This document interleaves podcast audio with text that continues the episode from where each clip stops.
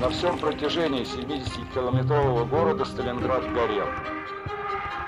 Впечатление создавалось такое, что горела Волга. Мы продолжаем разговор об оборонительном этапе Сталинградской битвы. Фактически основную тяжесть боев за Сталинград предстояло вынести 62-й армии Сталинградского фронта. Кстати, Сталинградских фронтов было два, чтобы просто знать. Первый Сталинградский фронт существовал фактически в июле, в июле-августе, потом он был переименован в Юго-Восточный фронт, а потом опять переименован в Сталинградский. То есть Сталинградских фронтов было реально два. Но основную тяжесть боев за город, конечно, вынесла 62-я армия, которой командовал, который стал командовать с, не изменяет память, с августа как раз где-то месяца Василий Иванович Чуйков. Кстати, фрагменты его воспоминаний мы тоже предложим вашему вниманию, уважаемые слушатели. Пока лишь хочу как бы предварить очередную аудиокомпозицию упоминанием о том, что боевые действия в Сталинграде в городских кварталах начались где-то 13 сентября и продолжались на протяжении всех последующих дней Сталинградской битвы, вплоть до ее победоносного окончания 2 февраля 1943 года. Но, естественно, самый тяжелый этап, оборонительный этап, до 18 ноября 1942 года. За это время немецкие войска предприняли еще три попытки захвата города. Так что самыми черными днями, если хотите, Сталинграда были 14 сентября и 14 октября 1942 года. В ходе этих ожесточенных боев немцам удалось на три части разрезать 62-ю армию, в трех местах прорваться к Волге. Известно, что в конце боев территория плацдармов, которые удерживали советские войска в, в городских кварталах, иногда была настолько незначительна, что это даже поражает воображение. 20, в 20-х числах октября, вернее, в 10-х числах октября 1942 года на правый берег Волги переправилась, например, 138-я стрелковая дивизия полковника Людникова она должна была удерживать территорию завода «Баррикады». Примерно к 8 октября немцам удалось захватить жилые поселки заводов, сталинградских заводов. Это все северная часть города, к северу от Мамаева кургана. Вот. А 14 октября они начали штурм самих, самой заводской территории. К концу октября 138-я стрелковая дивизия удерживала плацдарм в 700 метров по фронту и в 400 метров в глубину. Теперь, пожалуйста, представьте себе, как вообще, даже теоретически, можно удерживать плацдарм, который простреливается на, на всю глубину из винтовок.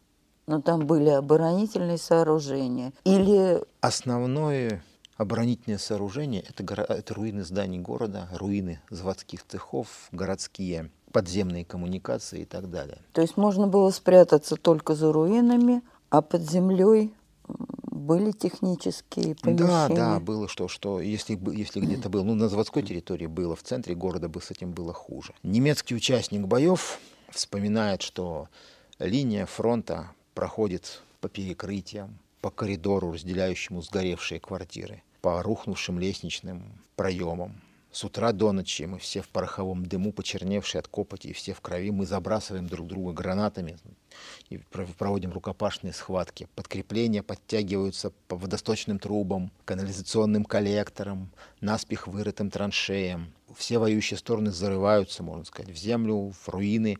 Только танки медленно ползают по поверхности земли. Ну, то есть настоящая это, и притом, партизанская это, и притом, борьба в масштабах города? Да, это была не партизанская борьба, просто городская война. Вот бои в городе в классической их форме. Притом, кстати, ползающие танки, разумеется, имелись в виду немецкие. Последний танк 62-й армии был подбит еще во время боев на Мамаевом кургане. Вот, и во, всей, во всем Сталинграде их и было около 40. И все они кончились очень быстро.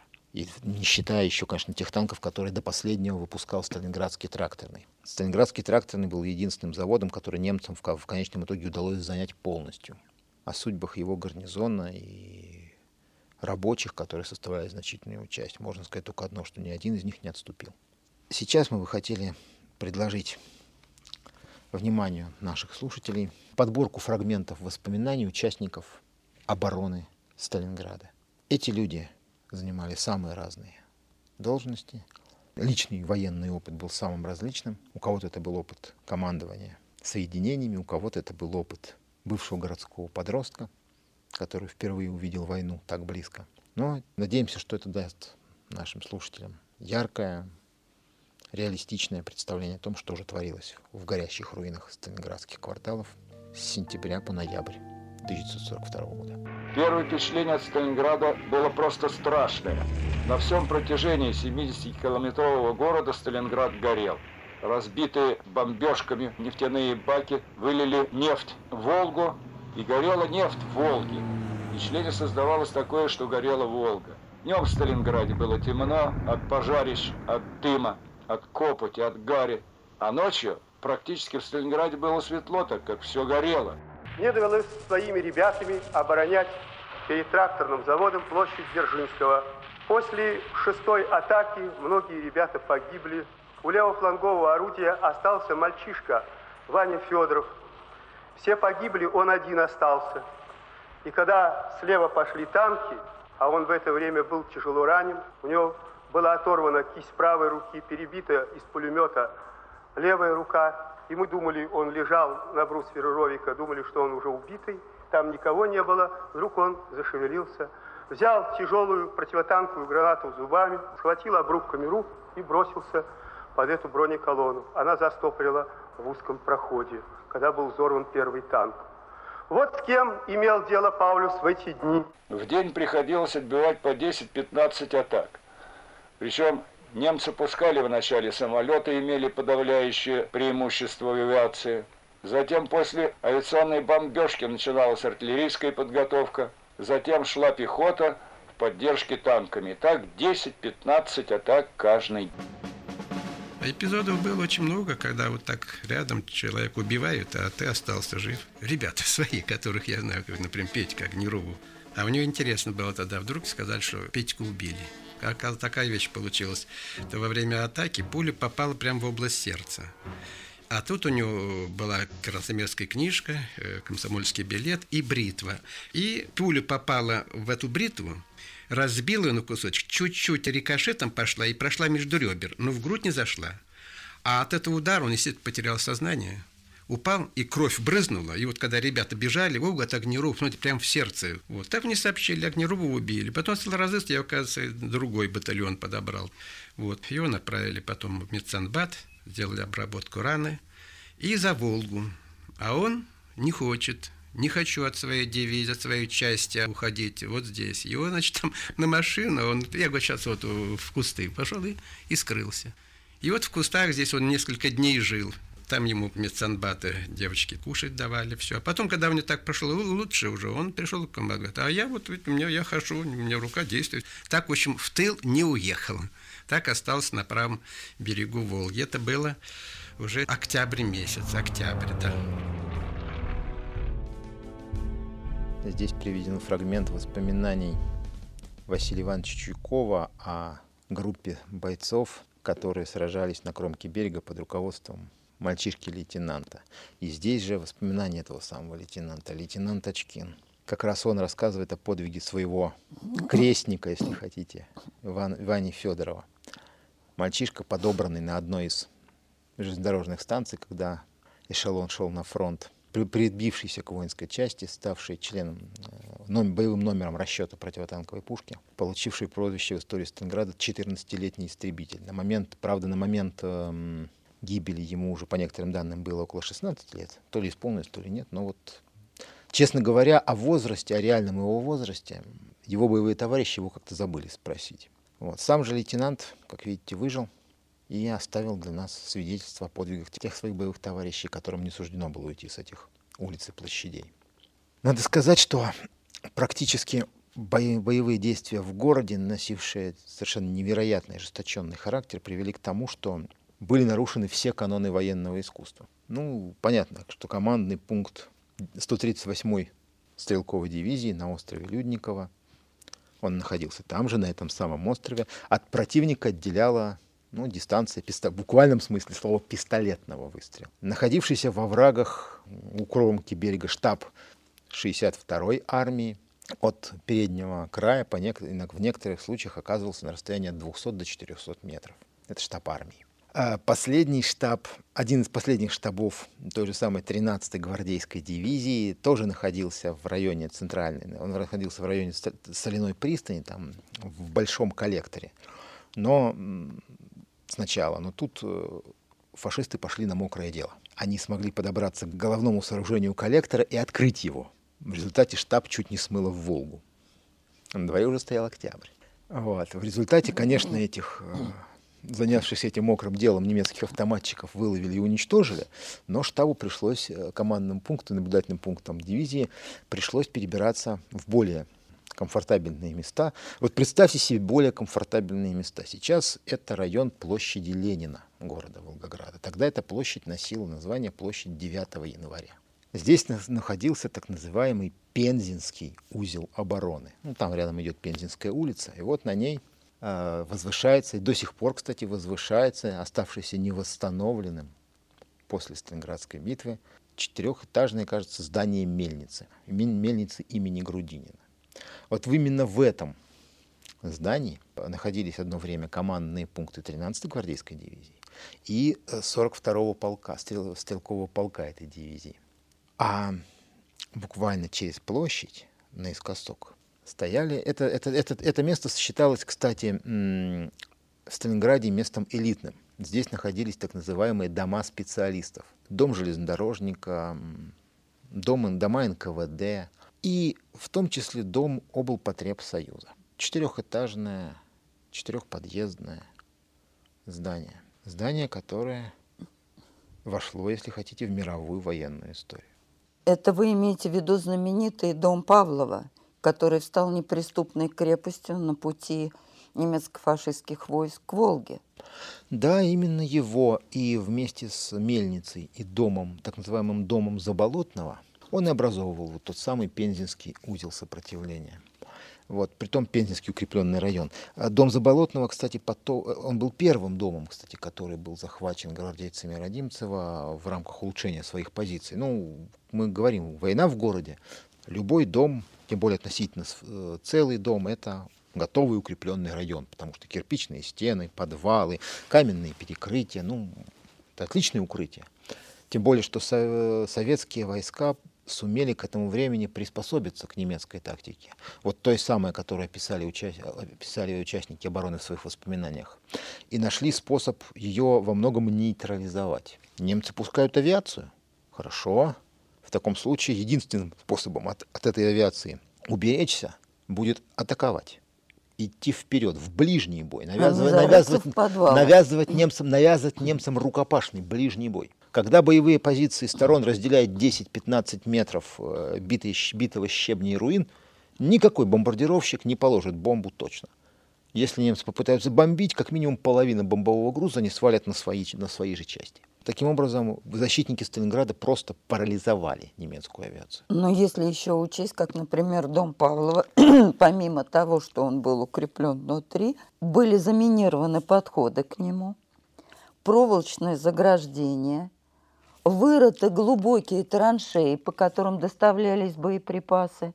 Да еще наверху установили установку, которая могла уничтожать танки. Говорят, что на личной штабной карте Фридриха Паулюса этот дом был отмечен как укрепленный район, да. И дом сопротивлялся 58 дней. Да, Это но, невозможно. А, но давайте мы вспомним, что первоначально гарнизон дома состоял аж из четырех советских солдат из четырех под командованием сержанта Якова Павлова. Это фактически была разведгруппа, которая была послана разведать эту ситуацию, потому что дом находился как бы на нейтральной территории. А ча... там же в подвалах в одном... еще были мирные жители. В, да, в одной части подвала сидел небольшой гарнизон немецких солдат, а в, другом, в другой части подвала, разделенной капитальной кир... глухой кирпичной стеной, жили местные, жили местные жители. И там же находился сан-инструктор того же самого 42-го полка, который как бы отстал от, не смог выбраться к своим и просто помогал местным жителям как бы выживать. Кстати, именно он стал тем гонцом, которого Яков Павлов сумел, по-моему, со второго или третьего раза отправить в полк с сообщением о том, что он удерживает этот дом. дом. После чего к нему подошло еще и подразделение лейтенанта Афанасьева, который возглавил этот замечательный гарнизон из 20 по некоторым данным 22, по другим данным 28 человек. Кстати, интересно, в их составе были люди 12 национальностей. То есть э, дом обороняли от 20 до 30 да, человек? Да, дом оборонял, ну, грубо говоря, взвод полнокровный взвод. Хотя это, хотя лейтенант Наумов, командир той стрелковой роты, которая в итоге выделяла сил, наверное, выделил больше половины своих активных штыков для занятия гарнизона дома Павлова на тот момент. Но за 58 дней сопротивления сложно себе представить, сколько немцев они уничтожили. Никто не знает документов, противостоящих им частей, не сохранилось. Вермахт ну, конечно, трудно себе представить, что могли да. осуществить реальный подсчет. Установка для уничтожения, установок для уничтожения немецких танков, это вы, наверное, имеете в виду три противотанковых ружья, которыми да. располагал э, дом Павлова, а также два, миномет, два, два ротных миномета. Вот это, было все, это была вся, можно сказать, а также станковый пулемет. Вот. Это, это были все огневые средства гарнизона, ну, если не считать винтовок и пистолет-пулеметов самих бойцов. Эти за время этого беспримерного сражения действительно была, был прорыт ход сообщения, крытый. К, в подвалах были пробиты э, проходы, чтобы иметь возможность быстро маневрировать гарнизоном. И телефонная связь и была, была оборудована тоже связь. под землей. Ну, разумеется, как вы ее еще хотите? На, на земле телефонная связь проживет меньше, чем проживал командир взвода в Сталинграде. Кстати, э, средняя продолжительность жизни командира взвода в Сталинграде меньше, меньше часа по некоторым на центральных участках фронта 16 минут в период ожесточенных А во взводе боев. сколько человек? 30. Ну, если командир взвода, который находился в, в передовых шеренгах, в передовой шеренге своих бойцов жил 16 минут, вы можете примерно представить, сколько жили его подчиненные. Среднесуточные потери советских войск в оборонительный период Сталинградской битвы, особенно в э, период боев в городе, составляли 5150 человек каждый сутки день. Погибало... В, сут, в сутки погибало. Из них более, из них примерно 3000 с лишним погибало безвозвратно. То есть в сутки полк. А мне хотелось бы здесь помнить слова маршала Чайкова. Э, я вам задала вопрос, какие потери немцев были. При наступлении на дом Павлова э, Чайков сказал следующее, что небольшая группа, которая обороняла один единственный дом, уничтожила врагов больше, чем гитлеровцы потеряли при взятии Парижа. Очень даже может быть, поскольку Париж был объявлен открытым городом и да, был занят вермахтом практически без серьезного сопротивления, ну, очень, может, очень даже может быть. Вообще, честно говоря, сражения, вообще, Сталинград очень часто любят сравнивать с сражениями Второй, Первой мировой войны. Ну, подсчитано, что по Мамаеву кургану, например, было выпущено примерно столько же снарядов, сколько по Вердену. Там на, фактически на приличную глубину, на глубину примерно полуметра грунт э, до сих пор реагирует на металлоискатель. Он перемешан с, осколками То снарядов. То есть пуля, осколки снарядов. Но фактически а, немцы просто не буду, не, не знаю, сколько они там потеряли реально в этих городских кварталах, но судя по тону немецких э, писем, дневников, немцы находились уже, уже в октябре за гранью нервного срыва. Потому что первые впечатления немцев от сопротивления. Типа, почему они еще сопротивляются? Мы же их уже победили. Второе. Да они что, дикие звери, что ли? Третье. Варварство. Это не люди, это черти какие-то. Ну, если, если автор дневника доживал до четвертой записи, что тоже не, что тоже не факт, вот, то было что-то. Ой, сопротивление русских в элеваторе сломлено, а их там было, оказывается, меньше ста человек. Но, правда, но, это, но это были черные дьяволы, это черная смерть, это была морская пехота. Боже, сколько наших товарищей не вернулось, не вернется уже назад. В немецких ротах после первого штурма Сталинграда осталось тоже по 40 штыков. Для второго штурма Сталинграда, для Октябрьского, немцы наскребали части по всему вермахту. Из Германии по воздуху были переброшены пять специальных саперно-штурмовых батальонов. Еще шесть были присланы из 11-й армии Манштейна, которая взяла Севастополь. Эти батальоны должны были как раз наступать на, на район заводов, и, по-моему, Гельмут Вельц или кто-то кто еще из немецких офицеров, переживших кошмар Сталинграда, оставил очень красочные воспоминания о том, как батальоны героически поднялись из своих траншей, ушли в дым, а через некоторое время немного, несколько десятков уцелевших и перепуганных, до, перепуганных и вымотанных до, до, до нельзя солдат при, прибежали или, или приползли обратно на свои позиции. Можно сказать, что Сталинград стал такой, знаете ли, страшным пылесосом для всего немецкого, для всего немецкого фронта, высасывающим лучшие части для того, чтобы их просто перемолоть и выплюнуть труху, которая от них останется. Ведь уже в сентябре 1942 года немецкие войска были вынуждены бросить все немецкие части в Сталинград. Их фланги пришлось занимать румынскими, итальянскими, венгерскими частями, потому что немцев не, немцев не хватало, их всех поедал вот этот вот пожар Сталинграда. При этом продвижение, а, продвижение немецких войск за период Октябрьского наступления, ну, просто поражает воображение. К 1 ноября, там, к моменту ледостава на Волге, немецкие войска с 14 октября в, нек- на, в центральных районах города смогли достичь выдающегося оперативно-стратегического успеха, продвинуться на 600 метров. Месяц боев. И продвижение, извините, 20 метров, 15-20 метров в день. И при этом более пяти тысяч жителей Сталинграда погибало каждый день.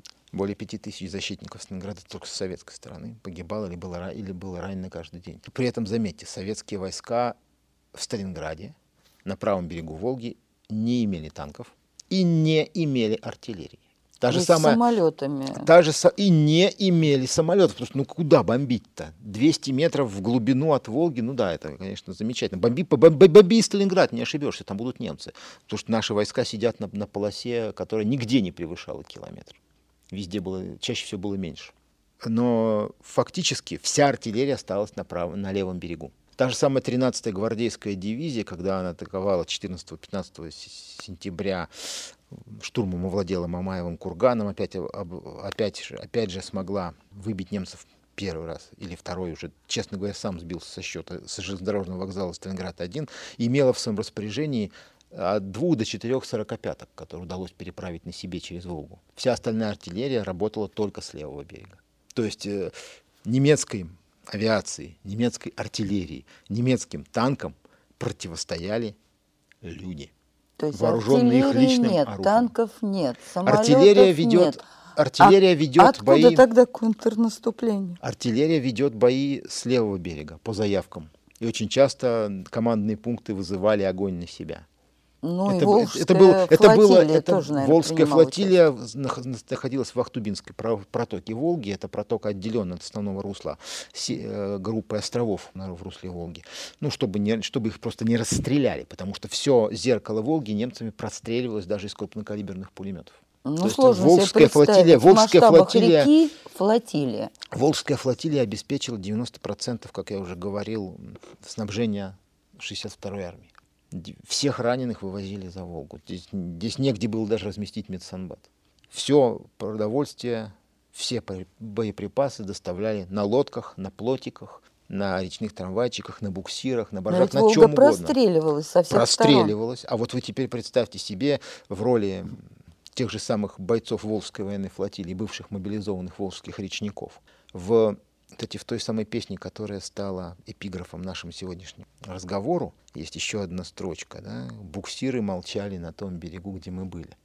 Так вот, волжские буксиры, волжские речные трамвайчики, пожарные катера, там, самоходные баржи, это были те, благодаря кому жила и сражалась 62-я армия. Подождите, Волжская флотилия, это значит речники, а да. не профессиональные матросы? Ну, профессиональные матросы были только в экипажах э, дивизи- пары дивизионов бронекатеров. Все остальное это бывшие волжские речники, мобилизованные, одевшие военную форму. А теперь представьте себе их на невооруженном деревянном буксире под огнем артиллерии, минометов, пулеметов, под бомбежками авиации. И у них, наверное, не было вооружения, чтобы ну, ответить. пулемет. Один пулемет, возможно, был. Пулемет. Да. Канонерские лодки Волжской военной флотилии – это бывшие буксирные пароходы. Да, на них поставили по паре пушек, но, но они тоже могли стрелять. Прямой наводкой там не постреляешь, тебя утопят через 15 минут. Поэтому, конечно, Подвиг, подвиг Волжской военной флотилии – это еще одна страница Сталинградской битвы. На том берегу, где они были, героями были все.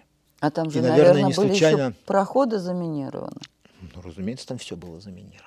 И на том, на том самом берегу земля кончалась. Стоит, наверное, здесь послушать воспоминания одного из легендарных героев Сталинградской битвы, человека, о котором мы скажем еще, может быть, чуть, пол, пол чуть позже, легендарного сталинградского снайпера Василия Зайцева. Буквально первых, заметьте, днях его пребывания на правом берегу. Фрагмент этих воспоминаний из наших фондов, фондов Главархива мы предлагаем вашему вниманию.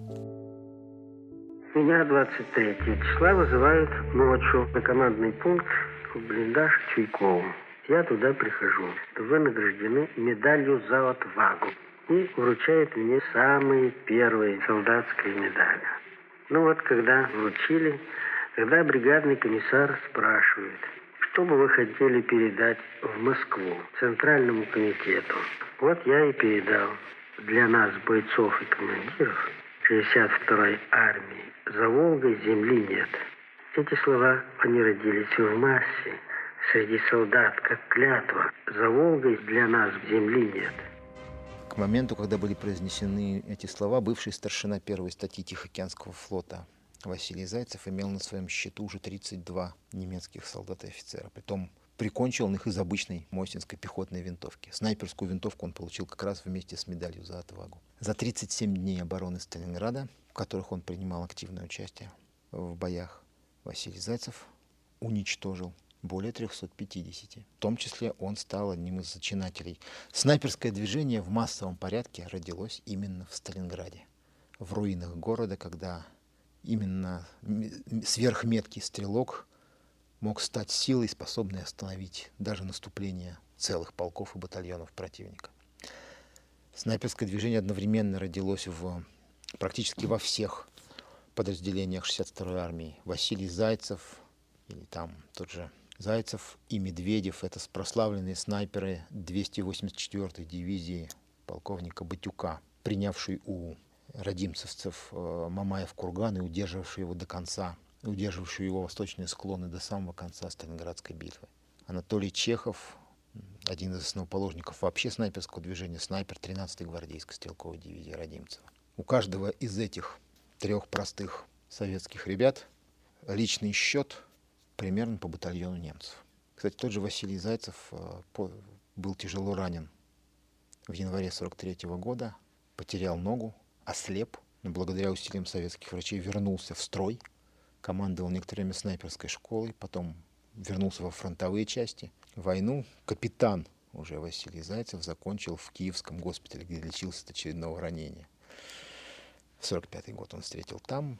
Кстати, пусть не удивляет его грамотная речь, человек всю свою жизнь учился. Хорошо грамоту он знал с детства, потому что на Тихоокеанском фронте он служил писарем. И после пяти высокохудожественных рапортов об отправке на фронт оказался в Сталинграде. Прах Василия Зайцева, кстати, в 2006 году перезахоронен был на Мамаевом кургане, согласно его завещанию. Всю свою жизнь он прожил на Украине, в Киеве. Он был крупным руководителем киевской промышленности. Мы сейчас можем лишь кратко, лишь очень тезисно коснуться некоторых моментов Сталинградской битвы, да? некоторых моментов боев в городе, боев за их пределами. Но, по-моему, даже этого достаточно, чтобы понять, что Сталинград удержали люди. У них не было танков, не было артиллерии, не было авиации. Но, но у них не было на другом берегу земли, и у них была их вера в победу. И этого оказалось достаточным, чтобы и Октябрьский, и последний ноябрьский штурм Сталинграда 6-й армии окончились ну, будем говорить, ничем. Ну, вышли немцы к Волге еще в одном месте. Ну, разрезали в очередной раз многострадальную 62-ю армию только для того, чтобы эта армия оказалась, вцепилась в них еще более мертвой хваткой, и, немцы, и немецкие батальоны превратились сначала в роты, а потом и во взводы с такой скоростью, что никакие пополнения не успевали пополнять их. И не случайно поэтому уже в ноябре 1942 года Паулюс, по его собственным словам, трижды просил отвести войска из Сталинграда на, на реки Чира, а то и вообще на Дон, потому что Сталинград превратился просто в смертельную ловушку для его армии. Не могло пойти на такое высшее командование вермахта, потому что это же город, носящий имя Сталина. Это же та твердыня, взяв которую вермахт должен победоносно окончить эту войну. Поэтому вместо этого получи... немецкие войска отсылали ящики с железными крестами, отсылали разного рода хвалебные приказы, типа что вы превзошли подвиг спартанцев, превзошли все подвиги всей военной истории мира. И именно поэтому они собирались 7 ноября 1942 года провести парад в Сталинграде? Ну, разумеется, и берлинское радио даже я объявила... думала, это миф. Нет, э, собирались провести, потому что как раз последнее... Все дело в том, что с 1 ноября 1942 года на Волге начался ледостав. Соответственно, пока ледостав не закончится, пока Волга не встанет окончательно и лед не окрепнет, 62-я армия остается вообще без всякого снабжения. Ну нет, конечно же, эти сумасшедшие русские Иваны продолжали снабжаться, лавируя меж льдин на своих лодках, на рыбачьих лодках на, весельной, на, на весельно-мускульной тяге. Но все-таки объем снабжения резко сократился. И это было использовано немцами для последней попытки, ну хоть как, ну хоть что-нибудь еще сделать. Ну и чтобы поддержать стремительно пикирующий моральный дух своих войск, немцы пошли на такую пиар-акцию, как объявили о планах проведения во взятом уже, конечно же, Сталинграде 7 ноября парада войск вермахта. А вот что было дальше, прекрасно рассказал в своих воспоминаниях фронтовой корреспондент Вадим Синявский. Эти воспоминания мы как-то уже пользовали, рассказывая о работе советского радио в годы войны, но здесь было более чем уместно привести их еще раз. Давайте прослушаем этот аудиофрагмент. Я был военным корреспондентом на Сталинградском фронте. Работал я с двумя операторами. Это два энтузиаста сталинградца коренных братьев Феофановы, Валентин и Михаил. Вот я вспоминаю, это было 6 ноября 42 года, когда мы включили приемник, и вдруг дают из Берлина передачу о том, что Сталинград пал, и что на завтра назначается парад войск Europas.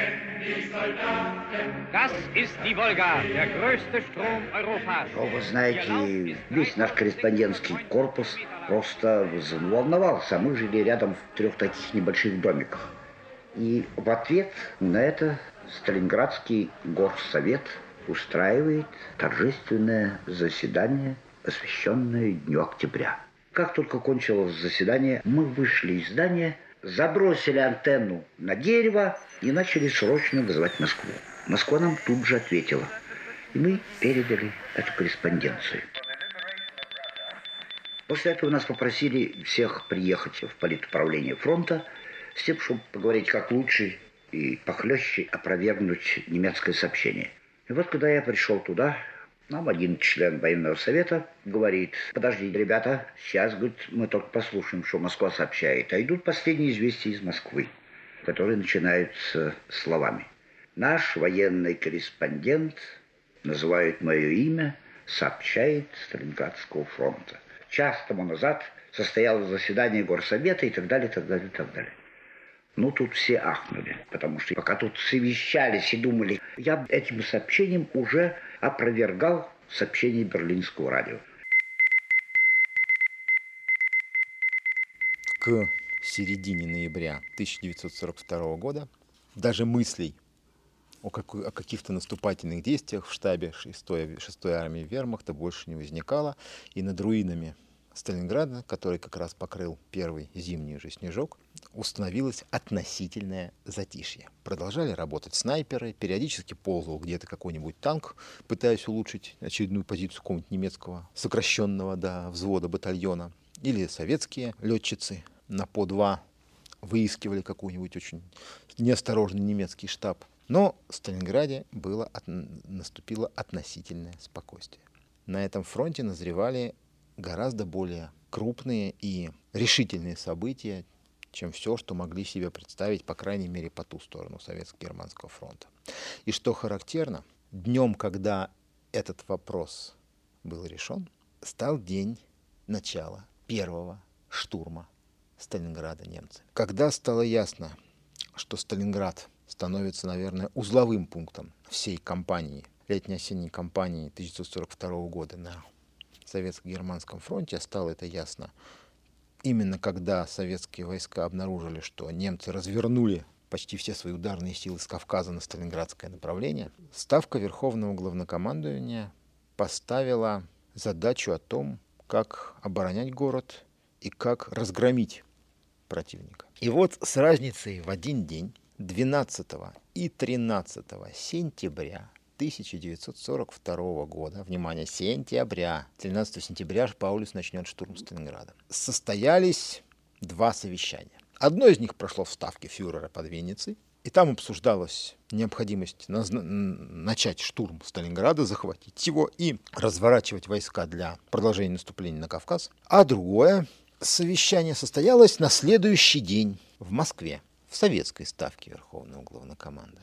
О том, что это было за совещание, сохранился аудиофрагмент воспоминаний маршала Советского Союза Георгия Константиновича Жукова, который на тот момент уже занял должность заместителя Верховного Главнокомандующего и вместе с начальником генерального штаба РКК Александром Михайловичем Василевским на тот момент уже побывал на Сталинградском фронте. Побывал под Сталинградом, побывал в Сталинграде и именно на следующий день после того, как Гитлер со своими генералами решил штурмовать Сталинград, Сталин со своими маршалами решил начать разработку плана контрнаступления под Сталинградом. Давайте послушаем этот фрагмент воспоминаний Георгия Константиновича Жукова. 12 сентября я был срочно вызван в Ставку Верховного Главнокомандования для обсуждения обстановки. В Ставке Верховного Главнокомандования мы были с Александром Михайловичем Василевским. Александр Михайлович доложил последние известия, полученные с Кавказского фронта. «Любой ценой рвутся к нефти», резюмировал Сталин. Сталин спросил, ну, а что нужно для того, чтобы ликвидировать коридор севернее Сталинграда и соединиться с нашими войсками в городе? Я доложил, что потребуется не менее одной полнокровной общевойсковой армии, танковый корпус, не менее трех танковых бригад, по крайней мере 400 стволов гаубичной артиллерии. На время операции неплохо было бы сосредоточить одну еще авиационную армию. Решение этого совещания – легли в основу разработки плана операции, которая уже буквально в том же месяце получила кодовое наименование «Уран». Об ну, операции о том, о том что, Уран? что из себя эта операция представляла, как она была проведена и что в итоге получилось, мы планируем рассказать во время одной из наших следующих встреч. Ну а сегодня мы надеемся, что смогли рассказать вам о героизме наших солдат, офицеров, мирных жителей, тех, кто защищал Сталинград в самые тяжелые месяцы всей Великой Отечественной войны. Надеемся, что в эти дни, дни 80-й годовщины оборонительного этапа Сталинградской битвы, мы сможем еще раз отдать дань памяти и уважения тем, кто отдал за это более 323 тысяч жизней. Потери советских войск под Сталинград во время оборонительного этапа Сталинградской битве, при том, что изначально Сталинградский фронт встретил в составе 547 тысяч человек. Все Сталинградский фронт, э, часть Юго-Западного фронта, Донской фронт, Волжская военная флотилия насчитывали на момент начала сражения примерно 547 тысяч человек. 37 дивизий и 22 бригады. Для участия в оборонительных боях под Сталинградом советское командование ввело дополнительно еще 56 дивизий. Но в итоге полные потери советских войск, самое интересное, превысили, значительно превысили первоначальную численность. 323 тысячи безвозвратные потери, почти 324 тысячи. А потери немецко-фашистских Еще войск составили? Общие потери советских войск составили 644, почти 644 тысячи убитыми и ранеными. А потери? Ну, потери немецких войск тоже составили почти полную численность первоначальную шестой армии а вермахт, то есть превысили 270 тысяч человек. Но настоящие потери притом какие угодно. Человеческие, военно-технические, военно-политические, стратегические, морально-психологические, ждали вермахт впереди. Ну, об этом в одной из наших следующих встреч. Тема следующей нашей встречи – изобразительное искусство периода Великой Отечественной войны. Ну что ж, мы, нам действительно пора продолжить разговор о музах, о музах на войне. Ждите нашей, нашей следующей встречи. Сегодня же мы заканчиваем наш разговор, прощаемся с вами и желаем всего самого доброго. До новых встреч!